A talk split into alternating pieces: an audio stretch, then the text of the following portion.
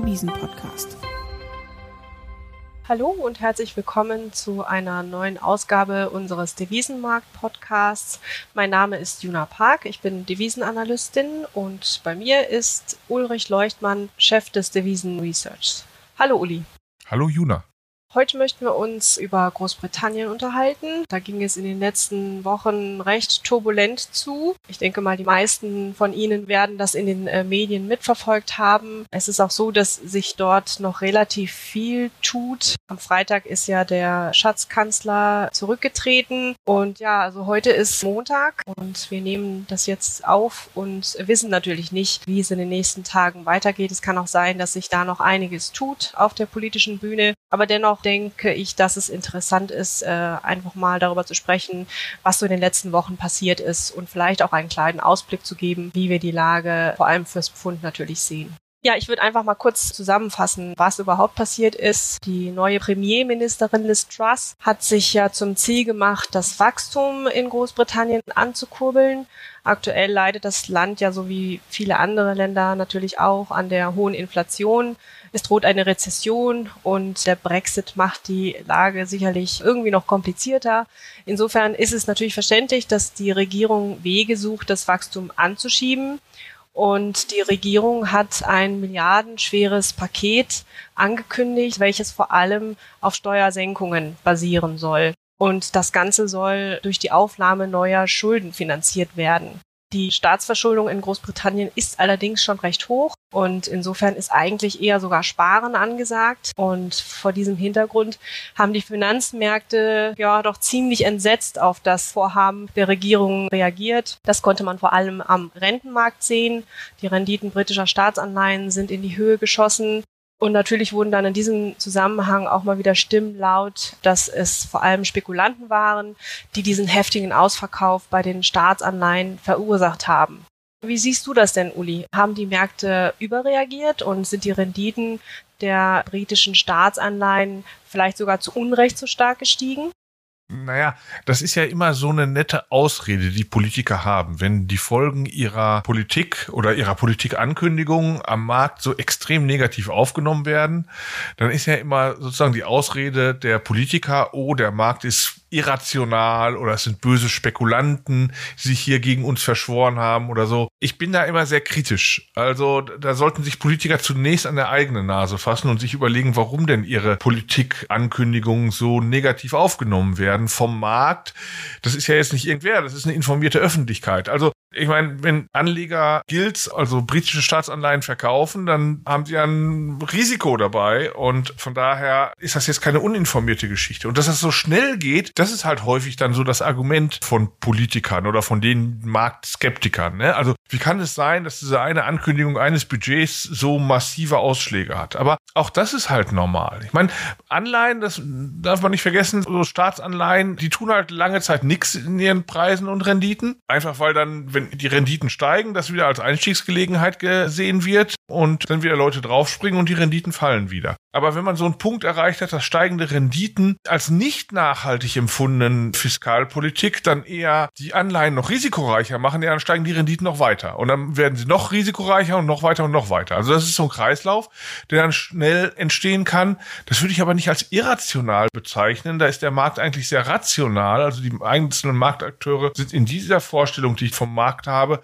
sehr rational. Und deshalb ist letztendlich, ja, der Punkt, wenn eine Regierung eine Fiskalpolitik ankündigt, die als nicht nachhaltig empfunden wird und die als sehr riskant empfunden wird, dann geht halt der Markt nicht mehr mit und dann will keiner die Staatsanleihen mehr halten. Aber das ist nicht irrational, man kann jetzt der Meinung sein, diese Politik wäre gar nicht so verheerend gewesen, wie sie da angekündigt wurde, aber letztendlich, ja, hat die Regierung den Markt davon nicht überzeugen können und dafür gab es natürlich auch gute Gründe. Und deshalb ist diese Erklärung irrationaler Markt, böse Spekulanten und so, davon halte ich nichts. Das ist eine Ausrede von Politikern, die das Urteil einer informierten Öffentlichkeit einfach nicht akzeptieren wollen.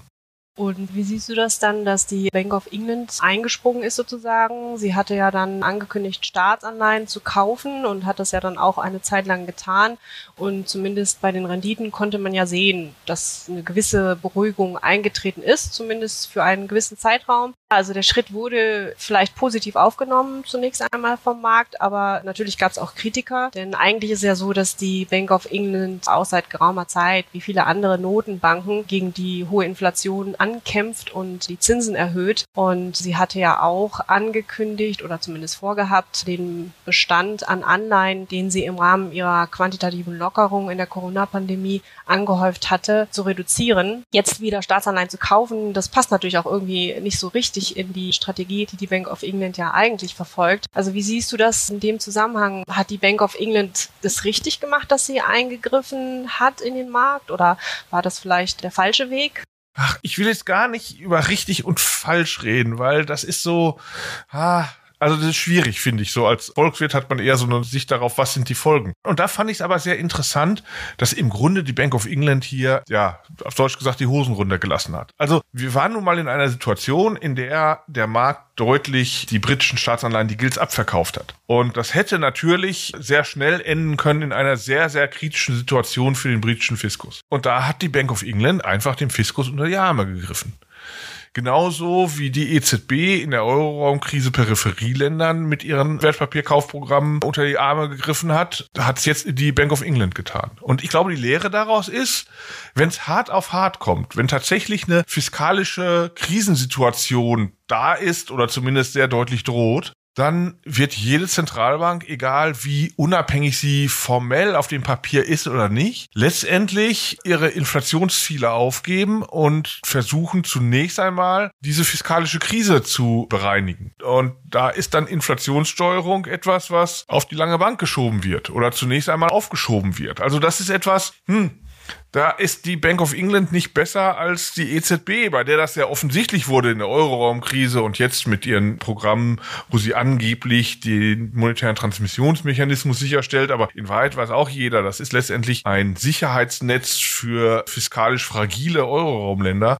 Und genauso war halt meines Erachtens auch klar, dass es nicht darum ging, irrationale Marktdysfunktionalitäten zu bekämpfen, wie es die Bank of England da so gesagt hat. Im Grunde ging es halt auch nur darum, dem Finanzminister, der den Markt da so extrem verschreckt hatte, dem seine Haut zu retten und den Fiskus nicht in eine Krise rutschen zu lassen. Also die Lehre aus dem Ganzen ist, die EZB ist da keine Besonderheit. Wenn es zu einer fiskalischen Krise kommt, dann wird jede noch so formal unabhängige Zentralbank dieser Welt sich zunächst auf die Bekämpfung dieser fiskalischen Krise stürzen und die Inflationsbekämpfung hinten anstellen. Vielleicht noch mal kurz zu dem Programm, was die britische Regierung angekündigt hat. Das klingt ja eigentlich verlockend, sage ich mal. Ne? Also die Steuern werden gesenkt, man schiebt dadurch das Wachstum an und durch das größere Wachstum nimmt der Staat letzten Endes mehr ein. Und ja, insofern sind dann am Ende alle glücklich. Was hältst du davon?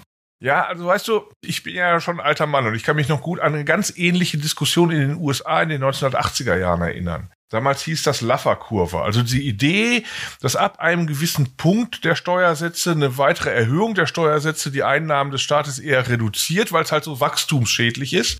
Während eine Reduktion der Steuersätze dann wieder so viel Wachstum erzeugt, dass dann auch die Steuereinnahmen sogar stärker sprudeln so ein theoretisches Modell kann man sich natürlich vorstellen. Und man kann sich auch vorstellen, dass in der Theorie, dass sowas funktionieren könnte. Hat es halt nur in der Vergangenheit nicht. In Amerika war das zur Zeit des US-Präsidenten Reagan seinerzeit, Reaganomics hieß das. Ja, und es ist halt darin geendet, dass zwar die Steuern reduziert wurden, die Ausgaben aber nicht gekürzt wurden und die Staatsverschuldung der USA für damalige Verhältnisse massiv angestiegen ist. Aus heutiger Sicht ist das alles gar nichts, aber aus damaliger Sicht war es schon eine deutliche Verschlechterung der Haushaltssituation des US-Fiskus. Also danach gab es auch noch häufiger ähnliche Versuche von Regierungen zu sagen, wir senken die Steuern und dann kommt so viel Wachstum, dass sich diese Steuersenkung, also sich diese Mindereinnahmen dann nachher selbst finanzieren durch höhere Steuereinnahmen. Hat nie funktioniert und insbesondere funktioniert es halt dann nicht, wenn der Markt nicht dran glaubt. Ne? Also, wenn der Markt nicht dran glaubt und so einen Plan als fiskalisch nicht nachhaltig oder als, als gefährliches Spiel des Finanzministers interpretiert, dann steigen halt die Renditen so hoch und die Finanzierungskosten des Staates werden so groß, dass es halt nicht funktioniert.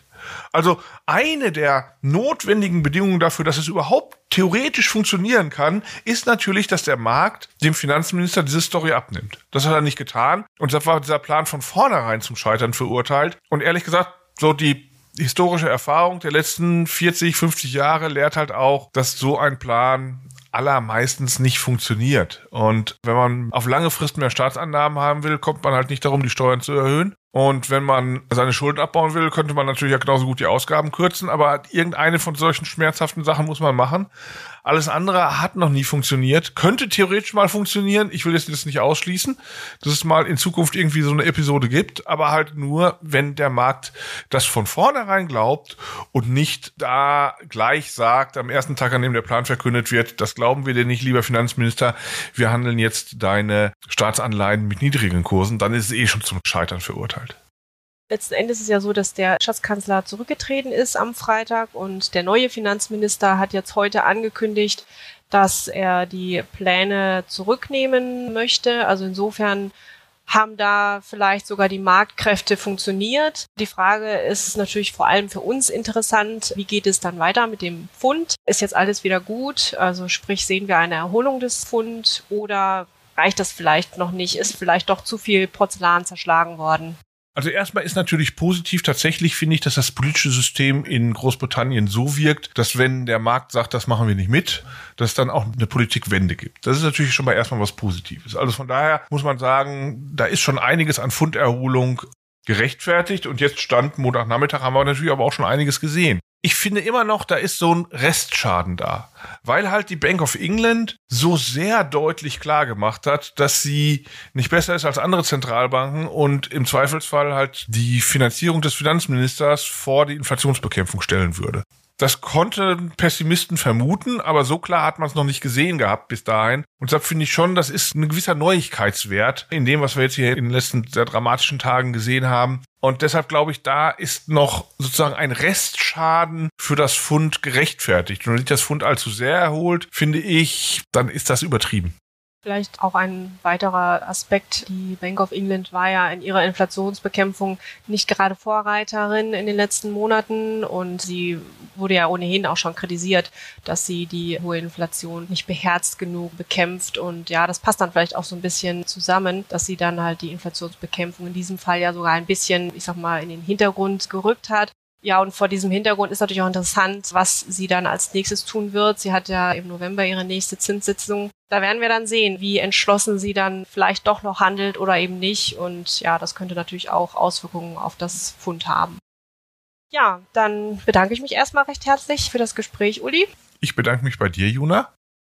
Wir bleiben also weiterhin doch recht vorsichtig, was das Pfund angeht. Ich denke, die letzten Wochen haben doch einiges an Schaden angerichtet und insofern sind die Abwärtsrisiken für das Pfund trotz dieser politischen Kehrtwenden, die wir jetzt gesehen haben, sicherlich noch hoch und ich glaube, eine gewisse Vorsicht ist da auf jeden Fall gerechtfertigt.